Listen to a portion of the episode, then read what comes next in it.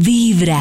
Hablando a propósito de esta lucha que hoy se conmemora contra el cáncer de seno, pues también hay personas que tienen recomendaciones importantes, incluso no solo relacionado con el cáncer de seno, Cris, sino famosas, por ejemplo, que han padecido algún tipo de cáncer y han encontrado una alternativa para esta enfermedad en general, ¿no? Así es, Pollito. Y es que vamos a hablar precisamente, como usted lo dice, de estas famosas. Eh, en esta ocasión, Natalia Durán nos cuenta también un poco de su experiencia, de qué le sirvió, porque como usted lo dice, aparte eh, del cáncer que padeció, que digamos en el, en el caso de ella fue de, tiroides, siempre está como el tema de, de, alimentación y cómo cuidarse también. Aparte venía un proceso de, curación por el, el, síndrome de Asia, que padeció por unas prótesis eh, también y bueno, unas enfermedades, cirugías, tratamiento de muy fuerte.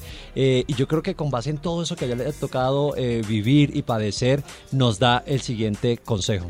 Hola amigos de Vibra, yo soy Natalia Durán y mi consejo frente al cáncer es que no subestimes el poder del alimento, no solo para la prevención, también para ayudarte en caso de que ya lo padezcas. Para cualquier tipo de cáncer es fundamental que tengas una rutina de desinflamación y de desintoxicación y todo esto lo puedes lograr a través de una buena alimentación, así que ese es mi consejo para que lo tengas muy, muy en cuenta. Yo vi la historia de ella. Y, Uy, ¿cómo la alimentación? Karencita, es que por ejemplo ella decía que parte de esa alimentación, ella la descubrió porque incluso ella hizo como un retiro con los monjes budistas un tiempo y dice, ahí entendí esa relación entre la alimentación, el cuerpo y realmente digamos que, que lo, lo, complicado que puede ser la mala alimentación eh, en el cáncer. Y lo que usted dice, Pollito, es muy cierto y aparte se ha especializado y ha investigado muchísimo en todo el tema de la alimentación porque, bueno, yo creo que como muchos saben, obviamente cada alimento tiene una propiedad, eh, un beneficio, entonces como que con base en esos alimentos, con esos beneficios, busca también una alternativa eh, muy efectiva, dice ella también como para curar dolores, para desinflamar, porque bueno, para nada es un secreto que yo creo que desde las abuelas esta tradición de cuidar con alimentos es...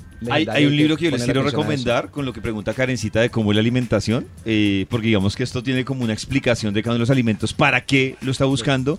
Y es que, por ejemplo, Draco Rosa, cuando sufrió de cáncer, él escribió un libro que está concentrado 100% en el tema de alimentación relacionado con el cáncer. Y ahora Draco pues tiene una alimentación oh. eh, pues no estricta, sino me refiero muy diferente a la que podría tener normalmente una persona. Un libro que él, que él escribió concentrado en la alimentación. Ay, hay otra chica que yo cambié, yo nunca cambié hábitos de alimentación. Yo siempre pensaba como, ay, tengo que comer bien desde hoy.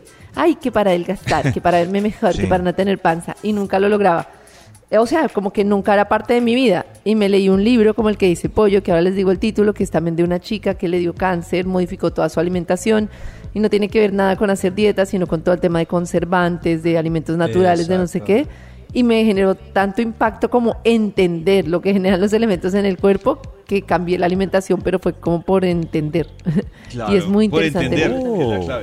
Miren que mucha gente habla, y eso me parece interesante, que mucha gente, eh, es, uno escucha que dice, es que yo soy el doctor y doctor, yo dejé esto, yo no estoy comiendo esto, y el problema realmente es usted no que no está comiendo, sino que, o que dejó de comer, sino que está comiendo. Porque pues lo que dejó de comer, pues no le va a hacer daño. El, problema es que sigue comiendo o que sigue repitiendo para tener como esa, esa, ese, tema de salud o esa rutina. ¿Cómo se alimenta? Es, es, que es eso, es lo que, es lo que uno consume a diario para estar bien, para mantener el cuerpo bien, que le da energía, que le está produciendo ciertas cosas y más que lo que decía Karencita también, aparte de, digamos, de la apariencia, que estoy gorda, que estoy flaca, es que realmente te está alimentando. Pues a propósito de eso, hoy con el Día Mundial contra el Cáncer de Seno, vamos a estar hablando y conociendo algunas de estas historias con nuestros amigos de compensar lo mejor de lo que hacemos es para quien lo hacemos. Lo mejor es escuchar Vibra en las mañanas.